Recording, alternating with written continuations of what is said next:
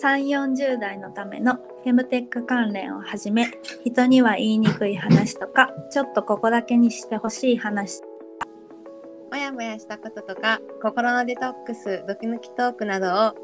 ワーママももこと、プロトクシン、かなえがお送りするオープンな内緒話。兵庫県在住、息子と旦那さんと3人で暮らしています、ももこです。ピラティス講師、フェムダン講師として活動しながら、ワクワクを形にするママを自分自身のテーマに日々過ごしています。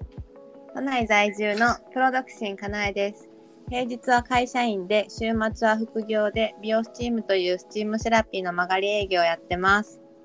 毎週水曜日夜9時より、毎回およそ15分の配信予定です。オープンな内緒話では、皆様のメッセージやリクエストテーマ、質問、相談などを募集しています。概要欄にそれぞれの公式 LINE や Instagram を貼ってますので、そちらからお気軽にお待ちしております。フォローの意味も大歓迎です。待って待ってます。